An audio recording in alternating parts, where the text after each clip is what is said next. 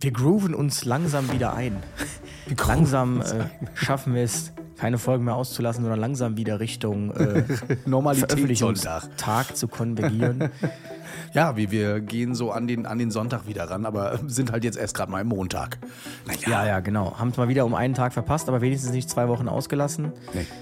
Aber ähm, ja, mal wieder schlägt das Leben dazwischen. Es ist halt einfach viel zu tun irgendwie. Ja, also äh, sowohl bei dir mittels äh, CST und irgendwelchen Extradiensten, als auch bei mir mit Diensten und äh, irgendwelchen schönen Sportevents, wo man halt leider auch mal gebucht wurde. Und man hört es vielleicht so ein bisschen noch. Ich versuche es auch wirklich, die Stunde durchzuhalten. Wir kriegen das hin. Ähm, aber die Stimme hat etwas versagt. Es ist warm, es ist irgendwie feucht, es ist aber irgendwie trocken. Keine Ahnung, ich weiß auch nicht. Ja, ja, ich bin ja auch so ein bisschen wetterfühlig. Ich muss sagen, ich habe Zahnschmerzen jetzt aktuell bekommen. Irgendwie, ich weiß nicht, ob es jetzt am Wetterumschwung liegt, daran, dass ich zu scharf gegessen habe. Ich hoffe, es ist nämlich im Bereich meines Weisheitszahns. Ich gehe morgen mal zum Zahnarzt, hoffe nicht, dass der raus muss, weil sonst, äh, ja, sitze ich hier mit so riesen Backen. Ich lasse direkt an alle rausnehmen und auch nur in voller Narkose. Ja, wenn dann alles voll raus gleich. Tschüss. No, also ja, so ich bin mal gespannt. ja, genau. Äh, was uns noch so erwartet hat, beziehungsweise was so passiert ist und ähm, was man beim Grillen beachten sollte, weil ich jetzt echt zu ein, zwei Grillunfällen gefahren bin, dachte ich, komm, wir reden noch mal drüber. Ich weiß nicht, ob wir schon mal drüber geredet haben an sich. Ich weiß, es ging schon mal um Sommer und sowas alles, aber ich glaube noch nie ums Grillen und Verbrennungen. Nee, Darüber können wir heute mal reden. Quality sleep is essential for boosting energy, recovery and well-being. So, take your sleep to the next level with Sleep Number. With a Sleep Number smart bed, you can individualize your comfort level and enjoy a better sleep night after night. JD Power ranks Sleep Number number 1 in customer satisfaction with mattresses purchased in-store. And now the Queen Sleep Number C4 smart bed is only $1,599, a saving of $300, only for a limited time. For JD Power 2023 award information, visit jdpower.com/awards. Only at Sleep Number stores or sleepnumber.com. Nach dem Intro. Retterview. Gedanken, Wissen und Spaß aus dem Pflasterlaster. Mit fünf Sprechwunsch und Sammy Splint. Ja. ja. Ihr habt ein bisschen Regen abbekommen, habe ich gesehen. Also zumindest auf dem Wetterradar stand drin, Köln, äh, Regen, Gewitter, ja, nee, scheinbar ja auch nicht. Seit der Flutkatastrophe ist man hier sehr empfindlich, deshalb kriegst du quasi äh, alle fünf Minuten eine Niederwarnung, wenn nur drei Regentropfen kommen. Und ähm, jetzt äh, war das, also es war fünfmal Gewitter, schweres Unwetter angemeldet, dann kam doch kein schweres Unwetter. Und ähm, also hier waren drei Regentropfen, die runterkamen, aber das war es auch schon. Ja, Was mir auf den Keks geht, ist diese Schwüle. Ja, ist so. Ist bei uns auch so. Also es, es hieß heute mal so richtig ab 9 Uhr schön richtig ein Schauer und Gewitter und es kam nichts. Mal wieder. Ne? Also wirklich, man möchte meinen, an der Ostseeküste ist normalerweise Regen angesagt und immer wenn du da warst, war das Wetter jetzt auch nicht immer perfekt. Ne? Aber dieses Jahr schlägt so richtig zu. Äh, ja, auch ich bin, Ach, ja, ich bin Spaß. in zwei Wochen äh, in Cuxhaven.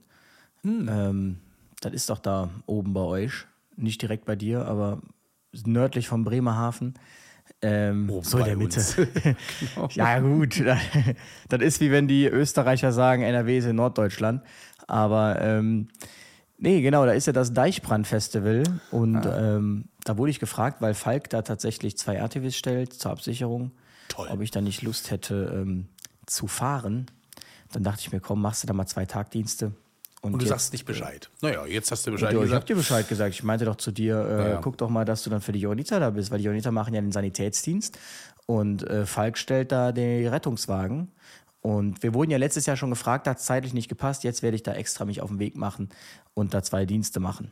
Genau. Äh, vom 20. bis 23. Juli ist das Ganze und ähm, da bin ich dann leider auch mal im Urlaub.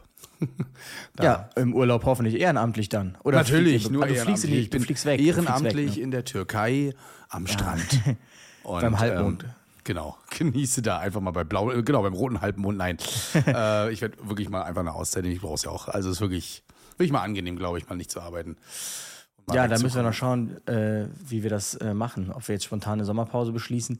Weil, ähm, also ich bin Ende August für zehn Tage im Urlaub bis Anfang September. Mhm. Dann müssen wir mal schauen, wie wir das legen, dass du dich dann nicht mit Podcast beschäftigen musst im Urlaub. mal, das kriegen wir schon, kriegen wir schon irgendwie kriegen, gebacken. Kriegen wir schon irgendwie Werden wir auf jeden Fall äh, euch noch bekannt geben. Ja. Ansonsten habe ich mir äh, das Ganze mal angetan und bin äh, MPGler geworden. Also quasi jemand, der andere einweisen darf in einweisungspflichtige Geräte. Der die langweiligste Fortbildungen nach dem Desinfektor hält. Äh, das stimmt, also die allgemeine MPG-Ausbildung ist wirklich super, super boring, muss man einfach so sagen. Äh, allerdings als Korpus bzw. Hestomet zu uns gekommen ist und, und mal den äh, C3 vorgestellt hat, da haben die mal so Sachen gezeigt, die man, äh, die man sonst, glaube ich, noch nicht so im Rettungsdienst angewandt hat. Also 22 Kanal EKG, denkt man sich so, ja toll, noch mehr Linien um zu interpretieren, aber es ist halt echt spannend, ne, was man heutzutage hinbekommt, binnen 20, 30 Sekunden einfach mal Daten wegschicken, einen Server in ich glaube in Frankfurt oder sowas, dann das berechnen lassen und dann kriegst du einfach Hinterwand-EKG äh, und äh, Rechtswand-EKG eben einfach durch die ganz normale Klebung nochmal hin raus und bekommst eben so einen Wert rausgespuckt, der heißt CEB-Wert, ist irgendwie so der Cardiac äh, Electrical Biomarker und der soll eben so dem Troponinwert nicht gleich sein, aber ein Äquivalent auf jeden Fall dazu. Also das und das kann ich auch mit und sagen C3. einige Studien, dass das wirklich so ist. Ne? Und soll einfach nur den Kollegen vor Ort helfen, hey, hier sind möglicherweise Ischämien oder wenn der CEB-Wert sogar über 125 ist, dann äh, sagt das, hey, also hier solltest du definitiv zum Kardiologen äh, gebracht werden und ähm, da sind Ischämien auf jeden Fall vorhanden. Und das macht er alles nur binnen dieses EKGs.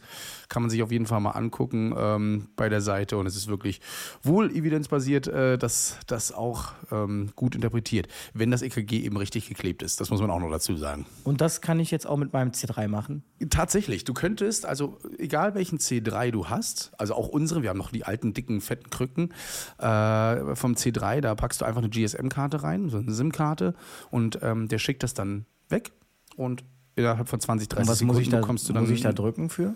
Ähm, da bist du, wenn du im Ruhe-EKG bist, gibt es dann noch eine Taste, die heißt irgendwie ECG Max. Heißt das Ganze dann. Ja, natürlich mhm. alles in seinem eigenen Namen, ist fast wie Apple hier so. Alles hat einen eigenen Namen. Da drückst du dann drauf, dann wird das hingesendet und wie gesagt, du bekommst es dann zurück und kriegst einen ganzen Ausdruck mit allen möglichen Linien.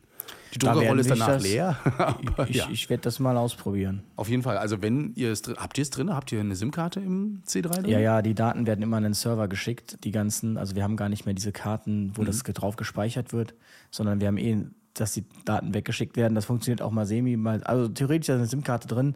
Äh, Geschwindigkeit wollen wir nicht drüber reden.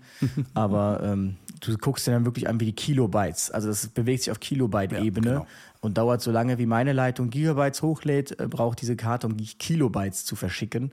Da weiß man ungefähr, äh, was da für eine Leistung hintersteckt. Auf jeden Fall äh, super, super spannend. Ich bin mal gespannt, ob das noch Schule macht. Ich weiß, im äh, Telenotarztbereich wird es ja auch gerne mit angewandt dann. Und, ähm, Telenotarzt. Ey, Telenotarzt, gut, dass du es ansprichst, war letztens auf LinkedIn und ähm, da hat dann äh, der äh, Dr. Stefan Beckers, der der ärztliche Leiter in Aachen ist, die ja den Telenotarzt gefoundet haben, so mehr oder weniger 2014, ähm, hat dann ein Video hochgeladen, äh, einen, einen Bericht hochgeladen, wo es eine analysiert wurde. Also fand ich jetzt relativ interessant. Das war nämlich jetzt letztlich das Ergebnis der N1 Plus Studie. Und zwar hat man in Aachen äh, Notfall 1 ist quasi was woanders RD1 ist, bei uns intern 1 und bei dir äh, keine Ahnung was. Mhm. Und ähm, man hat dann gesagt, okay, wir wollen untersuchen, ob der Telenotarzt äh, dem physischen Notarzt überlegen ist oder ob es da Unterschiede gibt, um eben das Ganze evidenzbasiert dann auch äh, darstellen zu können. Und deshalb gab es so eine N1-Plus-Studie, das bedeutet, es wurde zufallsbasiert ausgewählt, wurden Einsätze, N1-Einsätze ausgewählt, Notfall 1-Einsätze. Ähm, und wenn dann N1 Plus war, dann wurde das Ganze äh, mit einem Telenotarzt geschickt. Und wenn es dann ähm, ein N2 war, wurde es dann äh, mit einem physischen Notarzt geschickt. Und dann wurde im Prinzip untersucht, okay, ähm, behandelt jetzt zum Beispiel oder läuft es unterschiedlich und letztlich das Ergebnis ist, dass es äh, keine großen Unterschiede gibt und keine äh, nicht mehr Komplikationen, die es also auch bei einem ganz normalen Notarzt gab, was dann die Begründung war der Studie zu sagen, okay, Telemedizin lohnt sich, kann man weiter ausrollen. Nee. Dann findet sich natürlich direkt so ein, ähm, ein Jünger in den Kommentaren ein, der dann sagt, ja, äh, also das, also so eine Studie, die überhaupt nichts damit zu tun hat, jetzt, äh, es geht einfach nur darum, äh, physischer Notarzt versus Telenotarzt und der kommt dann mit, ja, also das fahren ja manche Kreise, da fährt der Rettungswagen da ja alleine hin und ähm, so und so und diese Ärzte und bla bla bla bla bla und Kompetenz und was weiß ich. Also wollte dann quasi so auf diese Schiene hin, ähm, ja, ähm, da braucht gar keine Notärzte. Ist ja im Prinzip auch meine Ansicht, aber äh, auch durch den äh, Austausch mit Dr. Johannes Strobel, den ich irgendwie immer überall treffe, ähm, ist mir auf oder ist mir jetzt auch klar geworden, also es geht im Prinzip nur zusammen. Man wird die Notärzte nicht aus dem System kriegen. Und wenn ich denn jetzt die Wahl habe, einen Rettungsdienstbereich zu haben, ähm, wo du jedes Jahr ein neues NEF kriegst, weil einfach immer nur mit NEF, NEF, NEF geschickt wird, ähm, oder du hast einen Rettungsdienstbereich, wo du sagst, okay, ich fahre da alleine hin, mache meine ganzen Maßnahmen alleine und fürs EKG hole ich mir zum Beispiel einen Crosscheck durch den Telenotarzt, durch einen mhm. Arzt. Dann muss ich sagen, wähle ich doch lieber diese Variante, ja. als dass ich völlig alleingestellt auf der Straße bin. Denn man muss auch leider sagen, da gibt es noch keine Studie zu. Ähm, ich glaube tatsächlich auch, dass äh, das Qualitätslevel im Rettungsdienst nicht so homogen ist, wie man es sich wünschen würde. Und ähm, wie sagt der Dok Professor Dr. Dr. Carsten Fehm bei uns, es geht halt immer um den Patienten und nicht darum, dass der Notfalltäter am meisten rumspielen kann. Mhm. Denn auch im Main-Kinzig-Kreis wird es ja erfolgreich eingesetzt und das ist der Kreis mit den meisten Freigaben. So, da machen die dann keine Schmerztherapie, weil das können die Notstands ja selber machen. Da machen die dann halt äh, kardiovertieren die. Aber auch das ist ja dann geil, wenn du das alleine als RTW machen kannst, ohne Notarzt, der das alles macht und du guckst quasi nur aus der dritten Reihe zu. So. Ähm, Telenotarzt ist bei uns in Mecklenburg-Vorpommern mittlerweile und Gott sei Dank auch endlich mal Thema. Am, am ich glaube, im, im, Mai und so weiter wurde auch mitunter beschlossen, dass der Telenotarzt ausgeweitet werden soll in Mecklenburg-Vorpommern, was ich super finde. Man hat festgestellt, eben, dass ja in Greifswald beispielsweise, wo er ja schon fährt, ähm, das Ganze natürlich klasse ist. Ne? Also entlastet die Notärzte. Wenn ich alleine in Rostock dran denke, wie es heißt, Notarzt nicht verfügbar, Notarzt nicht verfügbar. Ähm, werden die, glaube ich, auch happy darüber. Und mit einigen Notärzten habe ich mich auch schon unterhalten, die gesagt haben, ja, also ich fahre hier zu so vielen Sachen, die ihr selbst handeln könnt. Ähm, warum muss ich da überhaupt mitkommen? Warum muss ich zu einem Bluthochdruck kommen, den ihr handeln könnt? Und so weiter. Ne? Also es ist wirklich praktisch und ähm Also ich finde, man muss aufpassen, dass man, man urteilt immer so aus der Ferne. Das ist ja also die große Kunst des Rettungsdienstlers, ähm, von hier zu beschließen, äh, wie gut irgendeine Sache irgendwo weit, ganz weit entfernt ist. Mhm. Ähm, und da muss man immer vorsichtig sein. Also ich bin mit diesem TNA-System aufgewachsen. Das ist ja auch eigentlich für die Rettungsassistenten gewesen damals. Da war ja noch von Notstand keine Rede. Und das war ein super System. Ich kenne keinen, der darüber abkotzt ähm, und sagt, das ist das Schlechteste, was mir passieren konnte. Mhm. Und ganz ehrlich, ich bin dann lieber dort als hier, wo dann halt bei jedem kleinsten Anschein einer Krankheit direkt ein NEF mitgeschickt wird. Weil, äh, ja, es könnte ja, es könnte ja. Ja. ja. Ich hatte äh, ja meine ersten zwei praktischen Prüfungen und mhm. ähm, ich habe bei der einen zumindest ein gutes Gefühl, bei der anderen ein sehr so uhu, lala Gefühl. Das eine war natürlich äh, internistisch, das, äh, es ging um eine instabile Bradykardie mit irgendwie einer Frequenz von 30, 33, äh, lag der Klassiker? mit Schwindel rum, der Klassiker eigentlich, ne, mit Schwindel im äh, Pflegeheim. Und ähm, das haben wir ganz gut behandelt ne, mit Atropin, also 0,5 Gabe bei einem AV-Block äh, 1. Das ist also, wenn das Herz so ein bisschen unregelmäßig schlägt, für die, die jetzt nicht so aus dem Rettungsdienst kommen. Und man, das kann man interpretieren und auch noch eingliedern. Auf jeden Fall haben wir das festgestellt, haben die Medikamente gegeben. Der Zustand hat sich verbessert. Und, Aber AV-Block ähm, 1 ist doch nur eine. Äh, AV-Block 2, 1, Entschuldigung. Ah, ja. Also 2 Wenkebach. Ja, genau. Und äh, da kannst du mit Atropin noch ran bei 2b äh, und äh, 3 darfst du oder darfst du, kannst du es machen, aber es, es wirkt einfach nicht. Ich gerade sagen, weil AV-Block 1 ist ja einfach nur eine Verlängerung der. Ja. Genau. Ne? Und äh, da kam eben auch im Nachgespräch nochmal die Frage: Warum hast du eigentlich keinen Notarzt gerufen? Ne? Da habe ich gesagt, ja, in Rostock hätte ich das wahrscheinlich gemacht, aber so im Allgemeinen steht im 2a drin, äh, bin als Notfallsanitäter nur verpflichtet, dem Patienten einen Arzt vorzustellen. Ich finde, ich habe die ähm, Situation gut im Griff gehabt und die Patientin hat äh, auch über keine Verschlechterung geredet, die jetzt nicht händelbar wäre. Im Gegenteil wäre äh, die Patientin bewusstlos geworden. Klar hätte ich einen Notarzt gerufen, hätte dann aber auch kardiovertieren können, äh, also einen Schritt machen, Pacing machen können. Und ähm, warum also nicht? Hat er nur abgenickt. Ich hoffe, das war die richtige Antwort für ihn. Aber ähm, es ist halt wirklich so, dass du in den Prüfungen mittlerweile auch begründen kannst, warum du die Entscheidung machst. Und das jetzt nicht heißt, ja, das ist eine falsche Begründung, sondern einfach nur, okay, gut, du kannst es begründen. Es steht auch irgendwo drin und äh, dementsprechend kannst du es machen. Ja, das zweite war äh, ein Motorradunfall mit abgerissenem Unterbein, Unterschenkel links ne? SHT, also Pupillen und äh, möglicher Beckenfraktur. Das ist natürlich immer so ein, auch, auch so ein Klassiker-Beispiel eigentlich in den Prüfungen mittlerweile. Aber ähm, ja, der Kommentar war so immer, mit Sauerstoff hast es nicht so, weil man soll ja nach, nachdem man den Helm abgenommen hat, äh, schwierige Blutung und sowas alles gestoppt hat, dann möglichst nach dem A, nach dem Überprüfen der Atemwege, den Sauerstoff 15 Liter drauf ich habe halt nach ABC erst gemacht. Ne? Also ein schnell ABC äh, durchgeführt und dann erst gesagt, so jetzt machen wir Sauerstoff drauf. Das war vielleicht ein bisschen später, als äh, ITLS äh, es vorgibt, aber ich hoffe mal, also die Patientin hat es überlebt. Dann habe ich mich noch dafür entschieden, ähm, vor Ort noch eine Volumentherapie schnell zu machen über einen IO-Zugang, weil Venenstatus war schlecht. Und da hat man mir dann nachher halt auch lieber empfohlen, ich hätte das dann äh, während der Fahrt machen sollen. Also alles vorbereiten während der Fahrt, kurz sagen, so wir halten kurz an, reinbohren und Flüssigkeit auf Druck dann reingeben. Okay, könnte man machen. Ich hoffe mal, es war trotzdem äh, noch genügend, um diese Prüfung zu bestehen. Bin ähm, gespannt. Ich auch. Also, wenn du durchfällst, wäre es nicht der Erste, der es erst im zweiten Anlauf schafft. Ja, aber, aber ähm, irgendwie hat man schon den Anspruch, es jetzt durchzuschaffen. Also irgendwie möchte ich schon sagen, hey, einmal durch und äh, fertig. Mhm. Wäre schon schön. Das würde sich alles noch so, so, so sonst in die Länge ziehen. Und, ähm ich habe ja zu diesen ganzen Prüfern sowieso meine eigene Meinung, aber ähm, Prüfern oder Prüfungen?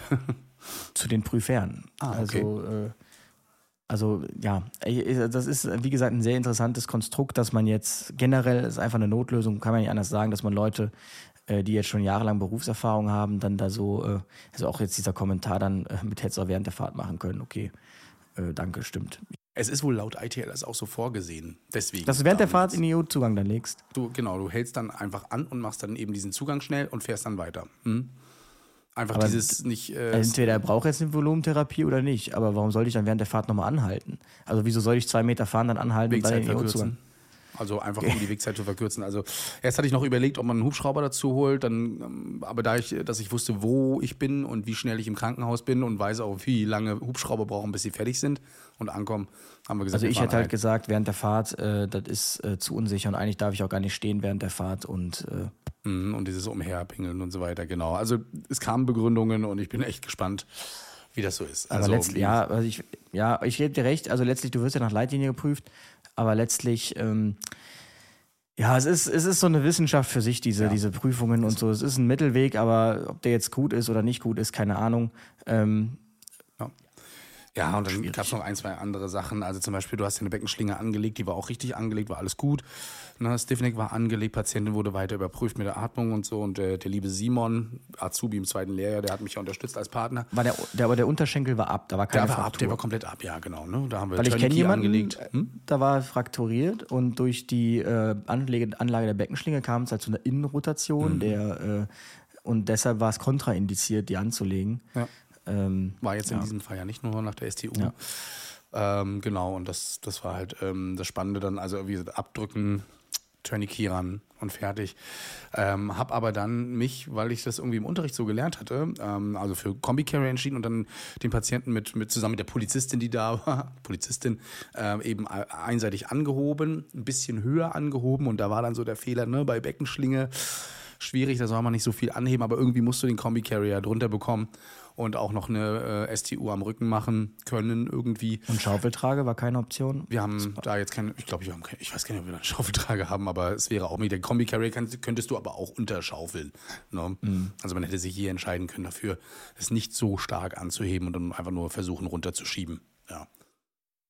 Ja, schwierige, schwierige Gemengelage. Ist so. Vor allem noch aufgeregt gewesen und äh, Simon hatte dann auch immer so geschnauft, so dieses typische so nach dem Motto, da war ein Fehler.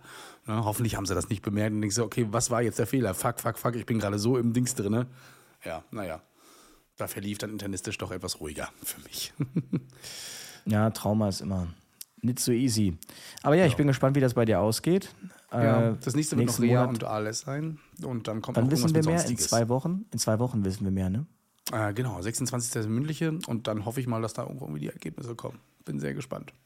Ja, geht's denn da, also gibt es denn da eine Abstufung? Kannst du das auch mit vier bestehen oder gibt es nur bestanden, nicht bestanden? Es gibt nur bestanden, nicht bestanden. Aber es ist halt dann so trotzdem aufgeteilt. Eine vier ist noch bestanden. Alles, was schlechter als vier ist, ist nicht bestanden. Mhm, verstehe. Genau. Bei der mündlichen ist es so, die ist dreigeteilt. Äh, und ich hatte letztens ja in der Prüfung, äh, Quatsch, in der Folge gesagt, dass wenn du eine Prüfung in der mündlichen nicht bestehst, dann musst du nur diese eine machen. Nein, du musst dann alle drei mündlichen Prüfungen nochmal machen. Hatte mich noch die Kollege der Ecolea aufgeklärt darüber. Sie hört wohl unseren Podcast und sagt so, nee, Christian, hast du falsch gesagt. Du musst dann alle drei machen. Ah ja, okay. Also man hört uns an der Schule, seitdem ich da bin, äh, quasi kleiner Auftrag. Hör dir an, was der da sagt. Nicht, dass ich was hm. Falsches sage. Ja, ja, nicht nur die Schule, ne? Aber ähm, da gibt es auch eine Soko, die sich dem angenommen hat. Aber ähm, nee, Thema. anderes Thema. Äh, ich hatte äh, Feedback bekommen tatsächlich zu der Folge mit dem äh, Geschäftsführer von Falk. Und äh, ja, genau, also grundsätzlich positiv. Ähm, wobei auch einer sagte, naja, äh, die Gemeinnützigkeit der Hilfsorganisation wäre natürlich weiter gefasst. Und äh, man würde ja auch gemeinnützig sein, also nicht, also man würde ja gemeinnützig sein, indem man, keine Ahnung, durch die Gewinne, die man erwirtschaftet, das Ganze dann, keine Ahnung, in, in, in Katastrophenhilfe und so weiter weitergibt. Und das wäre natürlich schon Gemeinnützigkeit weiter gefasst und äh, gemeinnütziger. Also dem stimme ich auf jeden Fall zu, ähm, muss natürlich aber trotzdem sagen, okay, also das auf Bundesebene stimme ich den Hilfsorganisationen da voll zu, dass das tolle Organisationen sind und tolle Werte und so. Was mich halt nervt, ist, dass das ganz unten nicht so ankommt. Ne? Mhm. Und deshalb denke ich mir, dann hätte ich, okay, habe ich lieber ein bisschen weniger gemeinnützig in Anführungsstrichen, dafür geht es den Mitarbeitern gut. Und ähm, dann war ein Einwand, kann ich auch verstehen, dass man sagt, okay, die Hilfsorganisationen haben dieses System jetzt über Jahre aufgebaut, Rettungsdienst und so. Natürlich sehen die das dann irgendwie als Angriff, wenn jetzt dann da irgendwer anders reinkommt und das mehr oder weniger übernehmen möchte. Das kann ich äh, verstehen. Das kann ich einfach verstehen. Punkt. Ähm, genau. Ansonsten hatte ich jetzt Dienst am Wochenende, Christopher Street Day in Gölle. Oh ja. Und äh, von 15 bis 3 Uhr morgens war war ein spannender Dienst. Also wir hatten jetzt nichts groß mit Christopher Street Day zu tun, außer dass wir, äh, als wir an einem Platz standen, sahen wir aus, nur aus der Ferne irgendwen so rumpöbeln. Ähm, fuck you, fuck you, irgendwelche Leute. Und wir dachten uns schon, okay, schnell einsteigen, wegfahren. und wir sind gerade eingestiegen und wollten von dem Platz, aber da waren so viele Leute, da konnten wir nicht so schnell weg. Dann stand er auf einmal neben mich, neben uns am Fenster schon, mit Mittelfingern beiden immer am Zeigen. Und dann hat er sich, äh, last but not least, als wir gerade auf die Straße dann fahren wollten, vor uns gestellt und einfach nur noch mit Mittelfingern und fuck you gerufen. Und das fand ich dann relativ interessant, dass dann auch mal umhergehende Leute, die da neben uns standen, das mal beobachtet haben und dann selbst mal völlig fassungslos waren, das mal live zu sehen, äh, wie so völlig grundlos eigentlich äh, man angepöbelt wird, mhm. sodass dann wirklich Leute zu dem Typen hingegangen sind, also aller Altersklassen und meinten, mal, was ist denn dein Problem? Hau doch mal ab. Hat er gar nicht so richtig gepeilt. Ähm, deshalb haben wir da auch nichts wirklich gemacht. Also hast halt gesehen, der war halt durch. Und ähm, dann war da ein äh, Typ, der klopft dafür, habt ihr einen Patienten, habt ihr einen Patienten? Wieso, nee, nee, alles gut, alles gut. Sonst, sonst muss ich in den Dienst gehen, muss ich in den Dienst gehen. Das war scheinbar ein Polizist, der nicht im Dienst war, ähm, der den dann wegboxen wollte, den Typen. Und last but not least, sobald der Kollege dann den Funkhörer nahm, ähm, um dann die Polizei anzufordern, sahst du schon, wie der Typ das natürlich realisiert hat. Und auf einmal, das geht mir so auf den Keks, alle haben sie immer so einen, so einen großen Bagger. Hm. Aber sobald es dann ernst wird, du kannst gar nicht gucken, wie schnell die auf einmal ganz woanders sind. Ja, also. und auch der. Und ich sah dann, dann natürlich Leitstelle, Status 5, 10 Minuten antwortet keiner. Dann äh, kam da gerade ein Hundertschaftsbus äh, um die Ecke, dann haben wir die kurz angehalten. Meinte, hör mal, wir werden hier gerade massiv angepöbelt, können ihr mal kurz? Direkt alle Türen gehen auf, weil im Bus immer, die haben ja auf allen Seiten Türen, alle Türen gehen auf, aber stehen da vier Leute. Und ähm, dann sind wir auf, auf dem Platz, dann war der noch in der weiter Ferne hier, der war das. Und dann war natürlich super lieb und was? Mhm, okay, mhm, mhm, mhm. Und ja, das war dann wieder so ein, so ein Musterbeispiel. So, was alle haben Problem so jetzt mit dem Rettungsdienst war, das war jetzt nicht begangen, ne? Das kam es, Er hatte kein Problem mit uns. Ich glaube, der hatte einfach äh, andere Probleme und hat das dann schön auf uns projiziert, weil wir halt dann in Uniform so die nächste Macht waren. Ah. Aber als die Staatsmacht dann vor ihm stand, war Ende. Aber was ich immer so ganz cool finde an der Hundertschaft, dass die immer so ein bisschen, ich weiß nicht, wie ich das nennen soll, aber äh, dass die die Leute immer so ein bisschen in Bewegung halten. Ja. Also äh, die tapsen den immer so an der Schulter, so schieben den mal wieder so auf die linke Seite, dann andere wieder so ein bisschen zurück. Ja, ja, so gucken wir mal, wo so seine, wo seine Grenze ist spannend auf jeden Fall. Gerade wenn die Polizei mit dem Ding ist. Wir hatten, wir haben jetzt auch zurzeit jemanden, der, ich glaube, was habe ich gesehen, zehnmal mussten wir schon wegen ihm ausrücken. Die Polizei ist gerade sehr beschäftigt mit ihm. Der ist halt äh, äh, ohne festen Wohnsitz und äh, gleichzeitig immer betrunken und äh, kann auch kein Deutsch. Und ähm, da hat mir der Kollege von der Polizei gesagt, du ja, also der ist hier nur betrunken, aber die Bürger haben angerufen, ne? der ist auch ansprechbar und total lieber, aber äh, macht halt nichts. Aber wir haben gestern schon ihn wieder in die Notunterkunft gebracht für die Ukrainer und äh, da hat man mich schon angepöbelt, ja, von wegen, das muss der Retter entscheiden und so weiter. Das ist totaler Quatsch, ne? Also wenn die Leute Schutzreflexe haben und immer noch gehfähig sind, das war er ja bei uns ja auch, dann kann die Polizei das auch regeln. Machen sie jetzt wieder nicht mal mehr, weil man wieder sich irgendwo entschieden hat, da darf die Polizei nicht machen, da muss ein Retter machen. Na, ganz wichtig. Und äh, ich bin dann auch mit ihm in diese Notunterkunft gefahren, habe mal die äh, Dame dort angesprochen, nicht so Mensch, du die Polizei, die hatte da so mir das und das erzählt, dass du da nicht so, nicht so erfreut warst, dass sie den da hingebracht haben. Ja, liegt einfach daran, dass das kein Ukrainer ist. Der äh, ist einfach, er hat kein Englisch, kein Deutsch, aber irgendwas Russisches, was auch immer. Aber der gehört hier nicht her. Ne? Also der, der gehört einfach gar nicht in diese. So, das tut mir ja wirklich leid. Ja, aber wir haben trotzdem jetzt hier so Betten eingerichtet, weil der wird nicht das erste Mal gebracht, genauso wie zwei andere. Und ähm, die schieben das irgendwie jetzt auf diese Notunterkunft ab. Alles, was nicht Deutsch, Englisch, Spanisch oder sonst wie spricht, geht jetzt erstmal in eine Notunterkunft, weil man denkt, das könnte ja ukrainisch sein. Auch mal immer spannend wie das, äh, wie das so abläuft. Aber äh, ja, das haben wir also auch immer mit der Polizei. Zurzeit äh, merkt man so auch einen Generationenwechsel in der Polizei bei uns. Also die Älteren, die äh, da immer mehr zurücktreten und die Jüngeren, die, ja, manche, manche sagen, die sind ein bisschen Highsporn.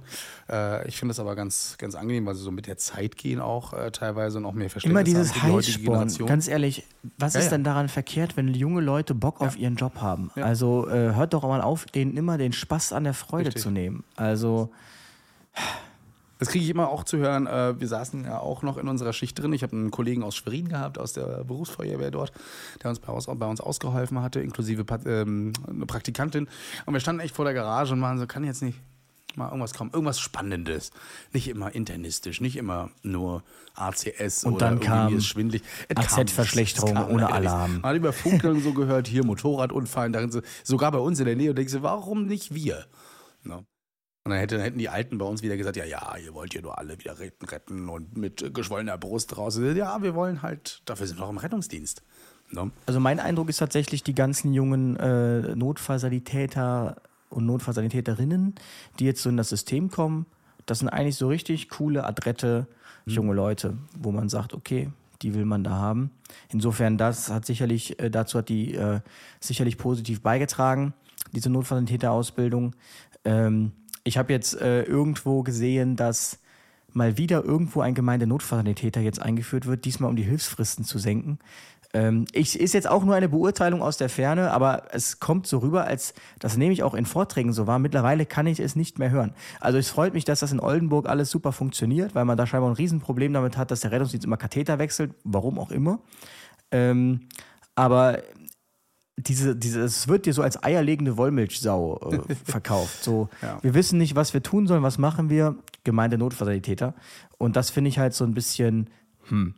Also, ja, im äh, Bogenlandkreis ja. ist das passiert. Äh, da hat man am 1. Juli gesagt, wir packen jetzt mal die Gemeinde Notfallsanitäter hin, um die Hilfsfristen wieder einhalten zu können. Da dachte ich so, wie jetzt? Also wenn Gemeinde Notfallsanitäter da ist, dann ist die Hilfsfrist eingehalten? Nein, Vor natürlich allem nicht. Es geht darum, dass man einfach äh, entlasten möchte und Genau, also mich würde rechtlich interessieren, weil das äh, Verwaltungsgericht Mannheim hat ja äh, für, zumindest für, ähm, oh, jetzt muss ich gerade überlegen, Mannheim ist. Äh, Bei uns knallt das Gewitter gerade. Oh, was, was ist Mannheim? Ist das Baden-Württemberg? Äh, warte, lass mich nachgucken. Mannheim, ja. Mein schon. Mannheim ist Baden-Württemberg, ja. Sehr gut. Ähm, in Mannheim äh, hat das äh, Verwaltungsgericht ja geurteilt, dass äh, die Hilfsfrist sich ja wohl explizit auf Rettungswagen bezieht. Ja. Und deshalb würde mich interessieren, inwiefern das denn rechtens ist, quasi zu sagen, okay, wir schicken jetzt irgendwas hin, also irgendwas hebt die Hilfsfrist nicht auf. Also ähm, es geht ja auch nicht nach einem Notfallsanitäter, es geht ja wirklich darum, dass ein Rettungswagen dabei ist. Wie das jetzt in der Praxis gehandhabt wird, wenn das auch da hilft, okay, dann soll das so sein. Aus meiner Sicht natürlich wieder ein schönes Beispiel dafür, mhm. dass der Rettungsdienst nicht geplant wird, sondern einfach wächst ähm, dass sich jeder überlegt, okay, wie können wir hier, äh, ja, also man plant es nicht systemisch, sondern man macht einfach. Aber ähm, ja, ich bin gespannt, wie das wird. Ich sehe den Gemeindenotfallsanitäter jedenfalls nicht als eierlegende Wollmilchsau. Der hat sicherlich einen kleinen, kleinen Einsatzbereich, wo der sicherlich auch sehr gut funktioniert, eine kleine Nische, aber man wird den Rettungsdienst nicht mit dem Gemeindenotfallsanitäter retten. Punkt. Genau. Ähm, ja, auch Abfrageschemata und so weiter würden das wahrscheinlich auch schon entlasten. Man denkt eben beim gemeinen Notfallsanitäter, der könnte die Low-Code-Einsätze eben abarbeiten und dann dafür sorgen, ähm, dass die Rettungskräfte oder die, die Rettungsmittel dann eben ihre Hilfsfristen einhalten können bei den richtigen Notfällen. Darum sollte es dann eben eher so gehen. Mal gucken, Sie wollen jetzt eine zweijährige Testphase auf jeden Fall machen und ich dachte, es wurde schon überall woanders getestet, aber jeder muss wahrscheinlich sein eigenes Ding so testen. Ja, das ist immer so. Ähm ja, jeder muss testen. Also man kann natürlich nicht einfach mal irgendwo anrufen, wie funktioniert das? Jeder muss natürlich erstmal nee, testen für sich, nein, weil ja auch die, die örtlichen Gegebenheiten immer ganz andere sind. Und äh, nee, wir sind ja auch immer, es ist ja jeder Landkreis auch der besonderste Landkreis, jede Stadt ist die mhm. besonderste Stadt. Äh, ja. So ist das ja, halt. und ansonsten haben wir noch äh, eine, eine Droge, die zu im Umlauf ist. Die kommt äh, wohl auch jetzt mittlerweile zu euch so ein bisschen rüber, der Blue Punisher. Ich weiß nicht, ob du davon schon mal gehört hast. Nee.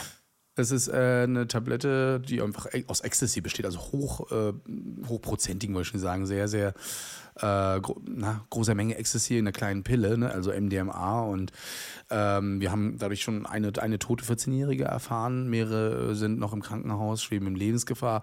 Jetzt gerade hier auf unserer Fusion, das ist ja nun mal auch so ein Festival, wo Drogen nun mal im Umlauf sind.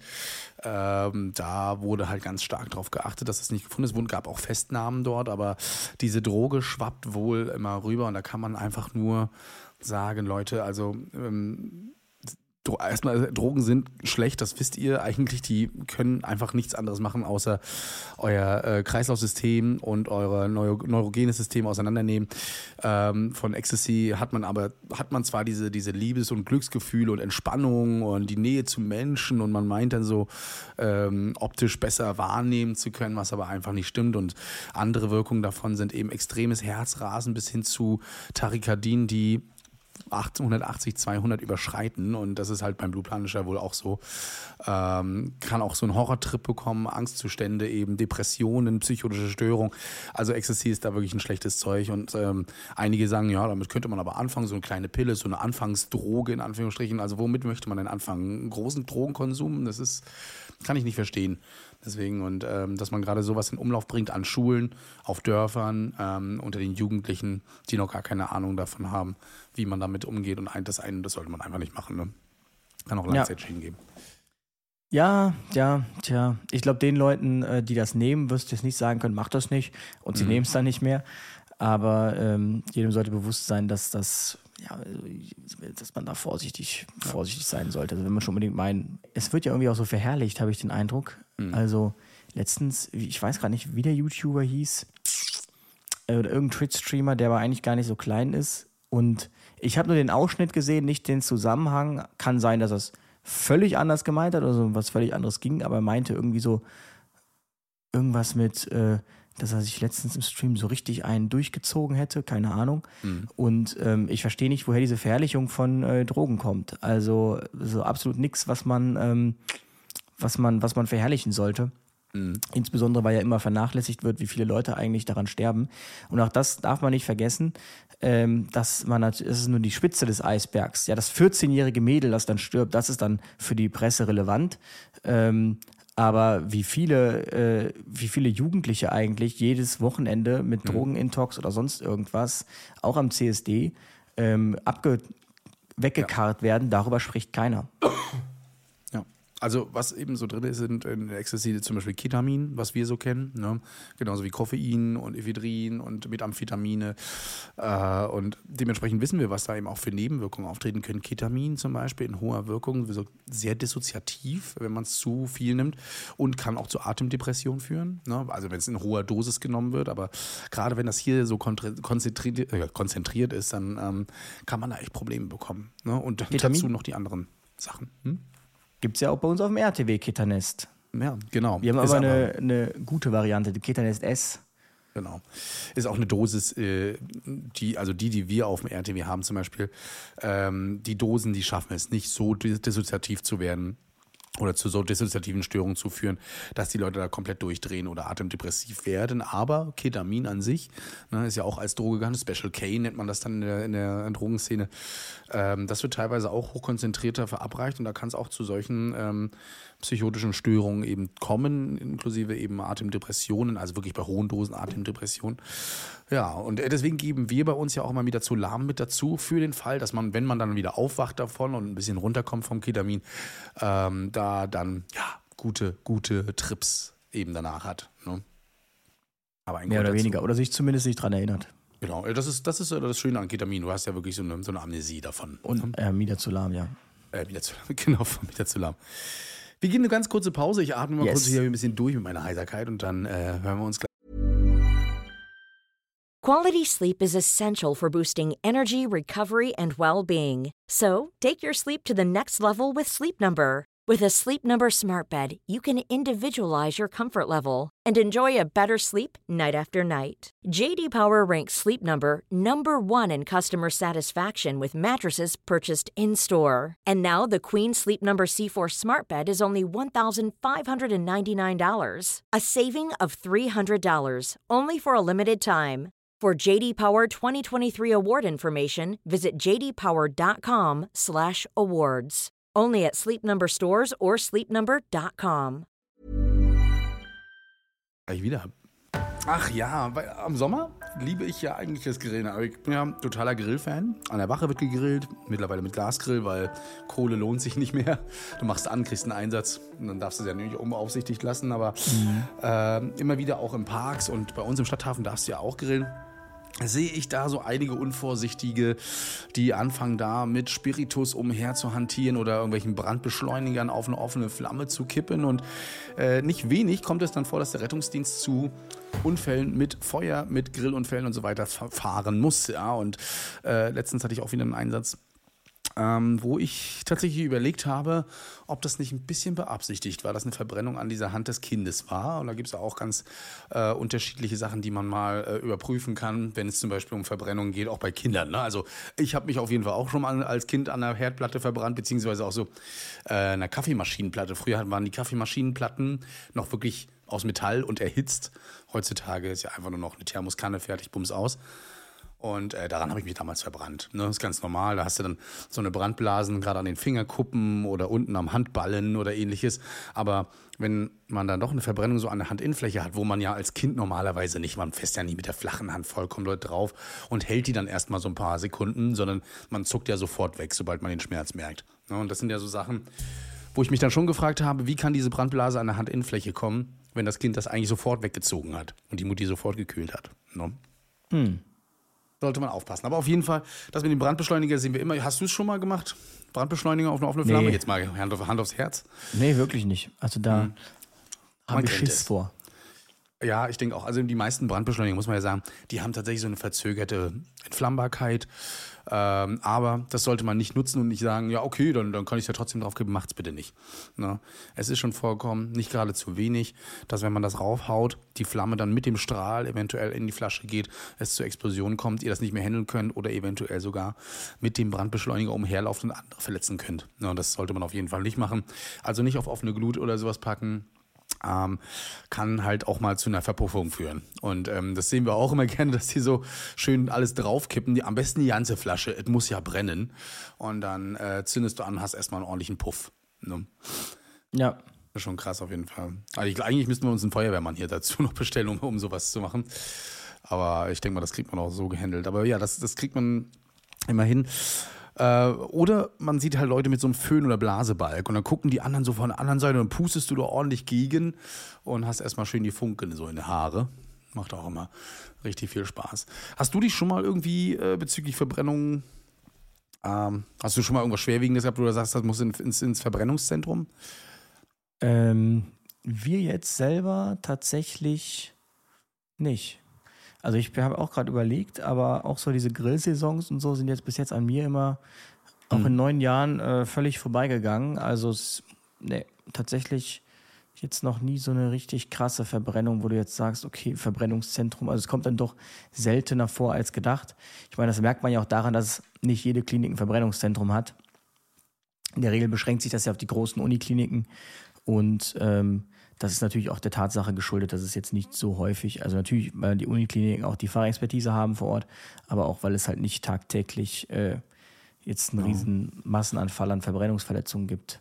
Die Klinik mit Verbrennungszentrum, bei uns wäre es die nächste, wäre jetzt Lübeck in diesem Fall in Schleswig-Holstein. Da würde man dann Leute mit größer flächigen Verbrennung eben ausfliegen. Aber ja, wenn so eine Verbrennung eben entstanden ist, dann sollte man ähm, da auf jeden Fall immer schnell handeln. Ich habe schon einige Verbrennungen gesehen, vom ersten bis zum vierten Grad. Und äh, das ist schon toll. Und das, was man so in der Schule gelernt hat, das stimmt halt auch alles. Also es gibt ja so verschiedene Grade in der Verbrennung, habt ihr wahrscheinlich alle schon mal gehört. Ne? Dann gibt es ja den ersten Grad, das ist so unser typischer Sonnenbrand, von dem wir schon mal in unserer Sommerfolge geredet haben. Ähm, Und jeder Sonnenbrand ist schädlich, habe ja. ich gehört. Richtig. Ne, schadet der Haut, ähm, denn Sonnenbrand bedeutet, dass die oberste Hautschicht eben erstmal komplett äh, ja, schutzlos ist und die UV-Strahlen dann immer weiter reinlässt. Erhöht auch das Hautkrebsrisiko, ja, weswegen ganz wichtig ähm, hier immer darauf geachtet werden sollte, dass wenn ihr euch verbrannt habt, möglichst dann das Ganze schützen solltet mit äh, einem T-Shirt beispielsweise ne, oder ähm, diverser Cremes, die ihr dann bitte mit der Apotheke oder im Hausarzt ansprechen solltet, ja, damit ähm, die Hautbarriere hier wieder aufgebaut werden kann.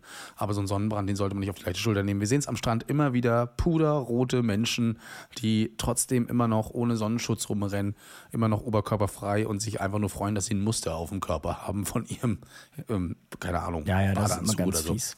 Aber du meinst gerade vier Verbrennungsgrade. Also mhm. ich kenne tatsächlich immer nur Grad 1 bis 3.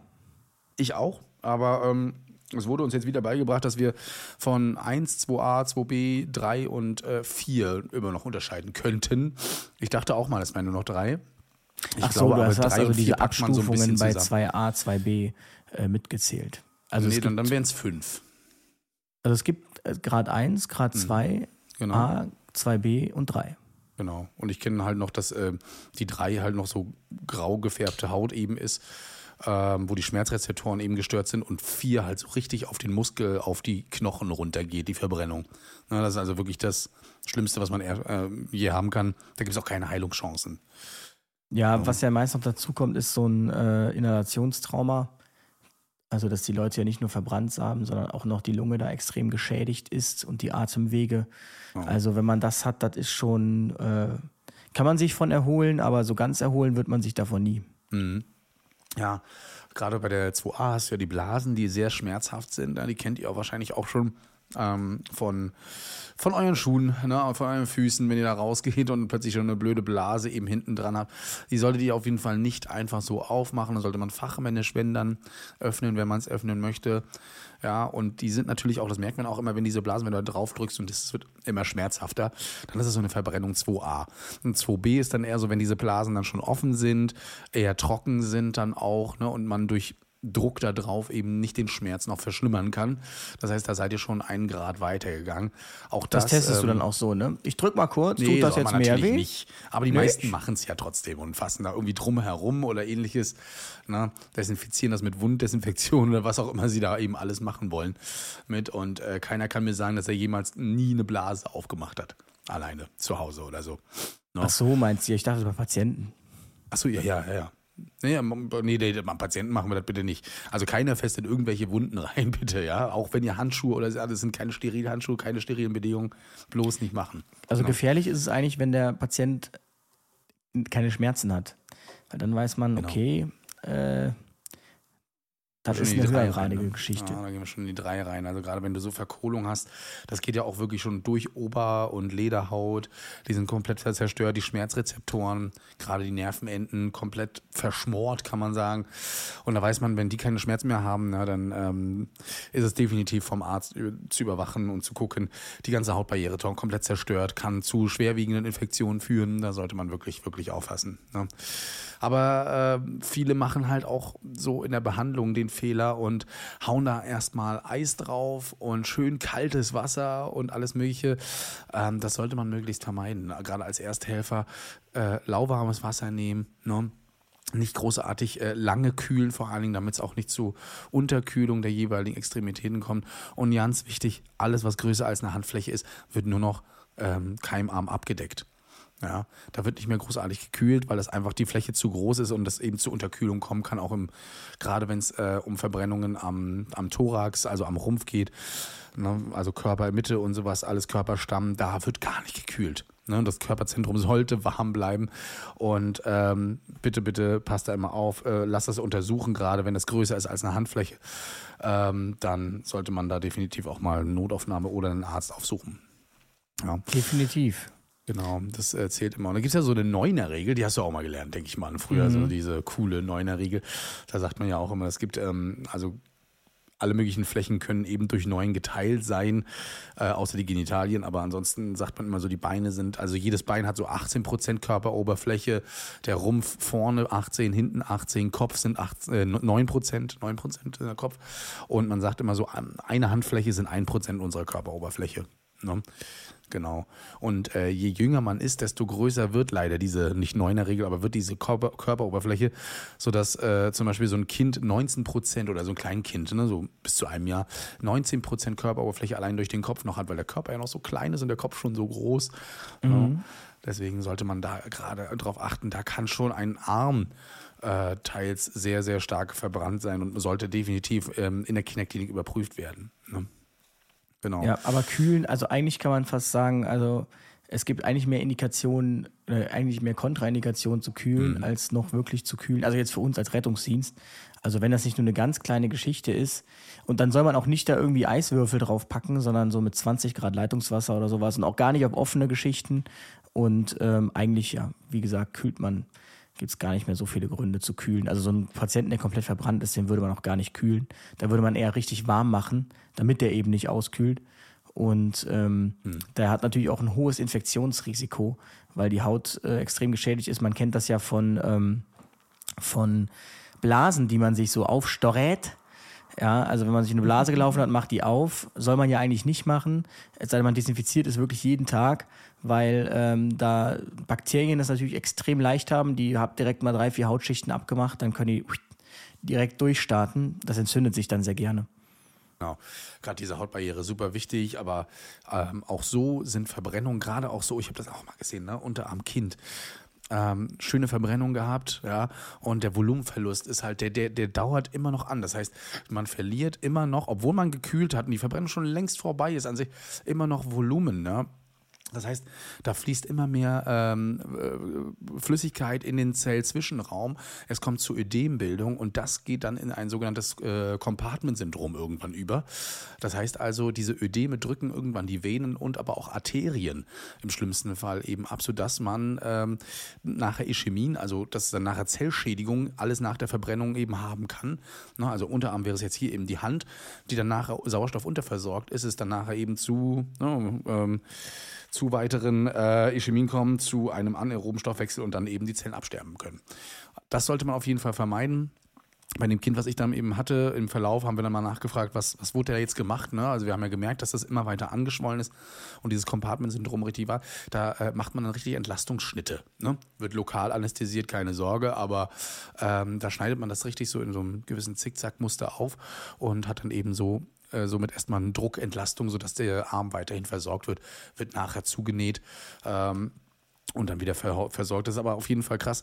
Und das kann eben auch schnell mal zum Schock führen. Ne? Also wenn die Leute dann plötzlich anfangen zu frieren, ähm, wenn die Leute anfangen, ähm, ja, unruhig zu werden, kaltschweißig und so weiter, sind alles so schöne Schocks, die man dann eben immer hat. Volumangelschock. Und den sollte man dann eben möglichst versorgen. Gerade im Rettungsdienst, wenn wir da mal drauf gehen, soll man aber auch bei Verbrennung nicht zu viel Volumen geben. Ne? Gibt es auch so eine kleine Faustregel. Man sagt immer so, man nimmt die, äh, also bei, bei Patienten zwischen 40 und 80 Kilo nimmst du dann immer so die ungefähre Prozentzahl an äh, verbrannter Körperoberfläche, nimmst das mal 10 und dann weißt du, was du so ungefähr pro Stunde nur an Vollelektrolytlösung, bitte keine andere Lösung, sondern nur Vollelektrolyt ergeben solltest. Ne? Und ähm, wenn die Personen über 80 Kilo schwer sind, dann packst du eben pro 10 Kilo immer nochmal 100 Milliliter drauf. Dann hast du so ungefähr die Formel, wie viel du eben so geben solltest, um nicht noch weiter Ödeme und ähnliches zu fördern. Das ist ganz wichtig, weil dieses Kapillarleck, das, das führt dann eben zu diesem Compartment-Syndrom, weswegen man das eben nicht so machen sollte. Und bei Leuten unter 40 Kilo ist es eben so, dass ihr sagt, nimmt ihr die, die Kilogramm Körpergewichtszahl mal 10 oder 15 Milliliter und dann habt ihr auch so ungefähr das, was ihr geben solltet. Also immer schön darauf achten, dass ihr nicht die volle 500 Infusionsflasche reinhaut. Und die meisten Verbrennungen sind tatsächlich durch Flammen, fast 45 Prozent. Also haltet euch von Flammen fern. Wobei ich ja also, sowieso sagen muss, es zeichnet sich mal wieder aus, dass ich eigentlich ein sehr ängstlicher Mensch bin.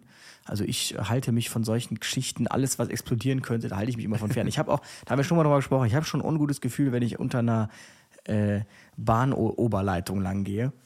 Äh, dass ein Blitz über, überleitet, ja. Auch wenn wir schon dazu eine Mail bekommen haben, dass das völlig ungefährlich ist, äh, ich habe trotzdem ein ungutes Gefühl dann.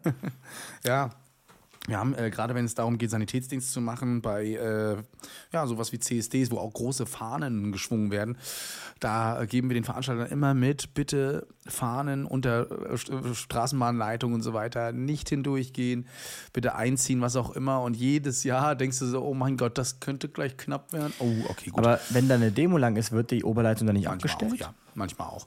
Nicht immer, ne, weil man dann te teilweise zeitweilig den Verkehr ähm, zum Erliegen bringt. Bei uns in Rostock zum Beispiel fahren die Straßen dann eben bis zu dieser Kreuzung, dann warten die da und dann wollen die weiterfahren und weiterhin wollen ja die Straßenbahn versorgt werden. Ne? Aber wäre das Risiko zu groß, könnte man es auch teils abschalten. Ne? Haben ja Teilnetze, so eine Straßenbahn und ähm, ja, die könnte man schon durchaus wegschalten. Ich weiß nicht, wie aufwendig das teilweise ist, dann sowas wieder ranzuschalten an so ein Netz. Ja, ich, ich weiß auch nicht, ja, ich, ich weiß es auch nicht. Es muss ja auch geerdet werden dann eigentlich. Äh, ich, ich weiß es auch nicht. Keine Ahnung. Wäre jetzt zu viel Halbwissen, sich da reinzusteigern. Aber stimmt, das mit Fahren ist ein guter Hinweis. Ähm, aber wobei ich auch nach wie vor den Verdacht habe, dass die RTW äh, Funkantenne öfter mal Kontakt mit der Oberleitung aufnimmt. Badischen Käfig. Haben wir bei uns auch. Wir haben so ein, zwei ähm, Brücken, die relativ tief sind, wo wir als RTW aber durchfahren können. Und da kommst du definitiv irgendwie mal mit oben in Kontakt. Ähm, soll aber jetzt wohl nicht so gefährlich sein für Dienste, weil der Wagen wohl dann auch abgeschirmt ist, wenn alles gut geschalten ist. Ähm, wovor ich immer ein bisschen Schiss habe, ist gerade bei Patienten, die verrauchten Wohnungen waren äh, gerade wo, wo dann vielleicht, was weiß ich, noch Plastik gebrannt hat, ähnliches, viel Kohlenmonoxid eingeatmet haben äh, oder sogar die offene Flamme. Also gerade wenn ich so Verbrennung im Gesicht oder im Rumpfbereich habe, dann äh, besteht hier immer die Möglichkeit, dass sowas auch eingeatmet worden ist. Und da reicht es nicht nur, den hinteren Rachenbogen zu überprüfen, ob da irgendwie Verrußungen dran sind oder das gerötet ist. Das kann mit in die Lunge eingegangen sein und kann auch Stunden später zu Ödemen führen. Ja? Und ähm, dementsprechend ist es wirklich anzuraten, dass jeder, der irgendwie im äh, Rauch stand, beziehungsweise ähm, da irgendwie Verbrennung hat, sich bitte mit in der Notaufnahme vorzustellen. Ne? Das geht auch schneller, als man denkt, Absolut. tatsächlich. Also, ähm, wenn man immer so, äh, also wenn wir dann irgendwie zu, bei Feuern sind, und ähm, dann wird der Patient, äh, also es hat gar nicht groß gebrannt, sondern es war irgendwie das klassische Essen auf Herd, aber eine extreme Verrauchung. Also wenn die Leute da rauskommen, die riechen wirklich nach Feuer ja. und ähm, du siehst auch direkt schon an den Fingern so Ruß und an den Lippen Ruß. Also das geht extrem schnell. Dazu muss nicht gleich die ganze Hütte in, in Brand stehen. Ähm, das kann schon bei wirklich ganz kleinen Mengen der Fall sein. Deswegen, und äh, Kohlenmonoxid äh, gibt es ja auch einige, ich habe da letztens wieder einen Kollegen erlebt. Mensch, ja, die hat doch 100% Sauerstoff, ist alles gut am SPO2-Sensor. Ne. Ja, Freunde, der SPO2-Sensor, das wissen aber wahrscheinlich auch viele von, hoffe ich mal, misst nun mal nur die Belegung des Hämoglobins, aber nicht, ob das Sauerstoff ist oder Kohlenmonoxid. Es gibt spezielle Messgeräte dafür, auch für den Finger einfach nur. Die äh, sind aber teuer und dementsprechend auch seltener im Einsatz. Bei uns auf den NEFs zum Beispiel nur vorhanden. Das heißt, wenn ich so einen Intox habe, ähm, kann ich einen NEF mit nachbestellen? Ja, das heißt, wieder ein Notarzt müsste mal wieder raus, was ich nicht verstehen kann, aber gut. Ähm, dann hätte ich es wenigstens dem A-Dienst hätte ich noch so ein Gerät draufgepackt, dass man sagen kann als Rettungsdienst, hey, du gib mal, also bei uns der A-Dienst ist der niedrigste Führungsdienst im Einsatz, bei euch ist es ja der C, glaube ich, ne? Ja. Genau, und dann könnte man sagen, hier gib mal kurz her, ich will mal kurz beim Patienten messen und das tut jetzt nicht weh, das irgendwie da darauf zu packen. Damit man zumindest sagen kann, okay, wir haben hier echt Kohlenmonoxid im, im Körper, lassen Sie das bitte überprüfen. Ne? Ja, definitiv. Man sagt doch aber sogar, dass sogar Kohlenmonoxidvergiftungen, äh, dass die Leute so rosig sind. Mhm. Also das ist nicht ja. wie CO2. Also das muss man vorsichtig sein. So rosa gesprenkelt teilweise wie so, wie so ein, ja nicht Muttermal, aber man kennt ja diese Geburtsmale dann, ne? Äh, die manche Menschen haben und das kann sich halt auf den ganzen Körper ausbreiten, ist aber nicht immer sofort da. Also ich habe, äh, wir hatten schon mal eine Todesfeststellung nach Grillen in Wohnung und die lagen halt komplett ähm, verkrampft eben nur noch da, Schaum vom Mund und da war halt komplett alles, alles rosa. Ne? Da sollte man immer schon drauf achten. Also wie gesagt, lasst es, nehmt es nicht auf die leichte Schulter, wenn ähm, die, das Ödem sich ausbildet in der Lunge und auch die Stimmritzen sich ähm, verschließen oder anschwellen, dann geht das relativ fix mit der Atemnot oder auch mit der Apnoe, also mit dem, mit dem Atemstillstand. Und ähm, ja, wenn euch da einer nicht sieht, das ist genauso wie ein Schädel-Hirntrauma. Ne, du fliegst irgendwo hin, machst eine ähm, Transportverweigerung und zwei Stunden später kommst du dann an und sagst, ja, scheiße, war doch eine Hirnblutung. Ne? Und ähm, Patient jetzt sehr stark geschädigt, wenn nicht sogar verstorben.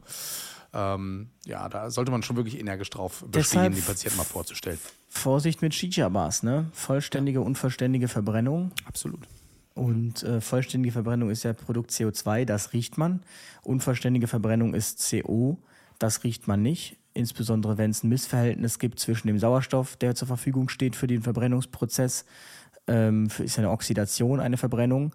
Und dann kann es zu einer unvollständigen Verbrennung kommen. Das ist dann CO, geruchloses, farbloses Gas. Und äh, man merkt dann einfach, dass man irgendwann Kopfschmerzen kriegt, gegebenenfalls Übelkeit. Und dann ist es tatsächlich schon fast zu spät, wenn man die Symptome mhm. dann hat. Deshalb ähm, sollte eine gute Shisha-Bar haben sie, glaube ich, auch. Wobei da ja auch eine Zeit lang das Ordnungsamt sich das groß auf die Fahne geschrieben hat, die Dinger alle dicht zu machen ähm, in der Regel dafür Messgeräte haben sollte, um die CO-Konzentration in der Luft äh, zu messen und über eine gute Abluftanlage verfügen sollte. Aber deshalb auch Vorsicht, wenn man Shisha zu Hause macht, ähm, immer dafür eine ausreichende Sauerstoffzufuhr sorgen. Genau. Genau. Nee, das äh, ist super wichtig auf jeden Fall. Wir haben aus äh, dem Grund bei uns äh, überall Kohlenmonoxidmesser dran, also bei uns an der Mappe zum Beispiel, die nehmen wir immer mit hoch. Und ähm, die müssen auch regelmäßig gewartet werden. Es wird auch wirklich ganz streng darauf geguckt, dass wir die immer mit haben. Wenn nicht, dann gibt es Ärger ähm, weil es hier einfach um, unsere eigene Sicherheit geht. Die Dinge können leider nur bis zu 500 ppm messen, aber wenn wir bei 500 ppm sind, dann äh, sollten wir definitiv schon das Weite suchen, beziehungsweise recht schnell aus dieser Wohnung rausgehen. Man sagt immer so, bis zu 500 ppm hat man noch so 10 Minuten, bis die Wirkungen sehr stark eintreten. Aber wenn er dann plötzlich irgendwie High sagt, dann bist du vielleicht schon bei 2000 oder mehr. Und das äh, kann sehr, sehr schnell eben auch ähm, zu, ja, zum Atemstillstand führen. Deswegen bitte da immer möglichst aufpassen, genau. Und ähm, so kleine Präventionsmaßnahmen, wenn ihr grillt, geben wir euch natürlich auch noch mit auf den Weg. Also wichtig ist auf jeden Fall, ähm, dass ihr einen, einen, Grill immer auf einen sicheren Stand habt, möglichst gerade, möglichst eben am besten nicht brennend. Ja, also so Stroh oder trockenes Gras kann sehr schnell zu einem Flächenbrand führen. Unsere ähm, Kolleginnen und Kollegen von der Feuerwehr haben zurzeit sowieso sehr zu tun damit, Flächenbrände hier auszumachen. Jeden Tag bekommen wir Posts, wie sie wieder unterwegs sind. Ja, Waldbrandstufe 4 und so weiter. Brennendes Fett wird bitte niemals mit Wasser gelöscht. Also auch wenn euer Grill brennt und das ist ja meistens Fett, wenn da plötzlich Flammen hochschlagen von eurem Fleisch und so weiter, dann haut da bitte nicht Wasser rauf oder Bier oder was auch immer aus Wasser besteht. Warum? Ihr habt das bestimmt schon überall mal gesehen. Wenn ihr das ablöscht, habt ihr plötzlich eine Stichflamme und wenn ihr natürlich doof reinguckt und äh, die Leute um euch rumstehen, dann verletzt ihr wahrscheinlich mehr Leute. Als euch lieb ist, seid immer auf einen Notfall vorbereitet, habt immer irgendeinen Kübel Sand mit dabei oder vielleicht einen Feuerlöscher oder eine Löschdecke. Löschdecken können mittlerweile sehr, sehr klein im Rucksack transportiert werden finde ich immer gut. Und wenn ihr so einen äh, Campinggrill oder so einen Schnell- oder einen Einmalgrill habt, dann achtet bitte darauf auch, dass äh, der Grill immer beobachtet bleibt, niemals stehen gelassen wird, äh, vor allen Dingen unbeaufsichtigt, dass da Leute noch reinlatschen und ähm, versucht das möglich ab, abzukühlen und den dann abgekühlt irgendwo wegzuschmeißen. Am besten eignet sich natürlich eine Metalltonne hat man bei uns zum Beispiel im Stadthafen überall eingerichtet, dass da Metalltonnen stehen, äh, damit die Leute das vor allen Dingen nicht mehr in die Warnow schmeißen. Ne? Und äh, auch wenn es Kohle ist äh, und das ja in der Natur gewonnen wird und so weiter, ist das kein Naturprodukt, was irgendwo ins Wasser oder in die Natur geworfen werden sollte. Dementsprechend sollte man das auch nicht machen. Immer im äh, freien Grillen, niemals äh, mit einer Überdachung oder eben in der Wohnung. auch immer wieder mal gesehen, gerade in Studentenheimen. Die fangen dann an, da, ja, wir haben das Fenster offen zu grillen. Solltet ihr auf jeden Fall nicht machen. Und wenn ihr Kinder mit dabei habt, wird der Grill bitte nie unbeaufsichtigt irgendwo ähm, benutzt. Ja, Kinder lieben Feuer, wir ja auch, die Erwachsenen, aber die können das eben noch nicht einschätzen. Und ein ganz kleines äh, kleiner Tipp noch für, von mir: äh, heißes Blech sieht aus wie kaltes Blech. Ist immer so. Ui, eine, Ui, Hals, ja. eine kalte Herdplatte sieht aus ja, wie eine warme. Genau, und dementsprechend passt bitte immer auf. Und äh, auch unter Bäumen und so weiter, Funkenflug vermeiden. Ich würde das immer nicht so machen. No? Gut, Jetzt habt ihr so ein paar Tipps zum Grillen gemacht. Ja, und ansonsten, wie ihr richtig grillt, das können wir euch nicht sagen. Wir sind nämlich keine Köche. Da auch hat jeder auch so seine eigene Technik. Ne? Ich wollte gerade sagen, da gibt es leider keine Tipps, wie die Wurst am besten schmeckt. Oh, das müsst ihr selbst entscheiden. Gibt es eigentlich so in, in, Köln so eine Special-Wurst? Also jeder hat ja irgendwie so, wie in Rostock haben so unsere Bratwurst ohne Darm. Ja, ja Blutwurst. Die Nürnberger ja. haben ihr Nürnberger Würstchen. Man isst hier Blutwurst, Blutwurst, ah. aber das grillst ja nicht, ne? Also, Ach, die grillt man nicht. Okay. Nee, die grillt man nicht. Nee. Blutwurst. Ist auch nicht so meins tatsächlich. Also die Kölner Gerichte sind nicht so meins. Die sind schon mhm. sehr, äh, sehr deftig. So Blutwurst und so sehr äh, bäuerlich. Ähm, äh, also die sind nicht so meins. Ich identifiziere mich da mehr so mit den Österreichern und ihren ah, Gerichten. Okay, ja. Ja, ja. Macht man Kaiserschmarrn auf dem Grill. Genau, richtig. genau. Ist immer wieder, äh, immer wieder schön und so weiter. Bei uns gibt es gerne auch mal so eine so eine äh, Gemüsefeta, manchmal auch Hühnchen mit drin, so eine, so eine Alufolien-Tüten, die wir dann immer drauf machen. Das ist immer geil, wenn du dann so ein bisschen Öl drauf machst und ähnliches. Aber ansonsten bin ich tatsächlich auch so ein Bratwurstesser. Ähm, ähm, mal ohne Darm, mal mit Darm. So ein Nürnberger Würstchen geht immer, das kann man auch immer mal so nebenbei naschen. Ne? Äh, aber bei mir muss zum Beispiel Fleisch auch nicht immer ertrinken in Grillsoße. Diese ganzen Grillsoßen, die man sich immer kauft. Ähm, Vor allem sind Soßen sehr zuckerhaltig, ne? Ja, also genau, das ist eine Kalorienbombe. Das, ne? Äh, sondern dann, dann lieber ein bisschen Pfeffer, ein bisschen Salz drüber, vielleicht noch irgendwas anderes. Äh, am besten finde ich es ja, wenn du so ein Steak holst und das selbst würzt. Kannst du immer nämlich äh, gute Sachen machen und ein gutes Fleisch. Was gut gewürzt ist, braucht eigentlich keine Soße dazu. Ne? Das stimmt. Dann kann man auch so genießen. Ja, ihr Lieben, äh, wenn ihr noch Tipps zum Grillen habt, nein, schreibt sie uns bitte nicht, außer, außer wir nutzen es privat. Ne? ähm, wenn wir irgendwas vergessen haben, wisst ihr, wo ihr uns erreichen könnt. Wir freuen uns auf jeden Fall drauf und nächstes Mal treffen wir uns dann wieder ohne inspiratorischen Strieder von bei mir und ich bin hoffentlich gespannt. pünktlich. Hoffentlich pünktlich. Ja. Wobei es könnte schon wieder schwierig werden. Ich schaue schnell in meinen Kalender rein und ich werde feststellen. Ich mal kurz angucken, wie das hier so aussieht bei mir. Nee, eigentlich, es könnte klappen. Es könnte ja, klappen. ich bin auch äh, guter Dinge zumindest. Wir sollten uns auf jeden Fall nochmal schnell auf einen Termin nachher einigen. Ja. Passt auf euch auf, grillt ordentlich und äh, passt, ja, verbrennt euch nicht so viel. Verbrennt euch nicht so viel. Äh, bis dahin. Bis dahin. Tschüss. Tschüssi. Retterview. Gedanken, Wissen und Spaß aus dem Pflasterlaster. Mit fünf Sprechwunsch und Sammy Splint.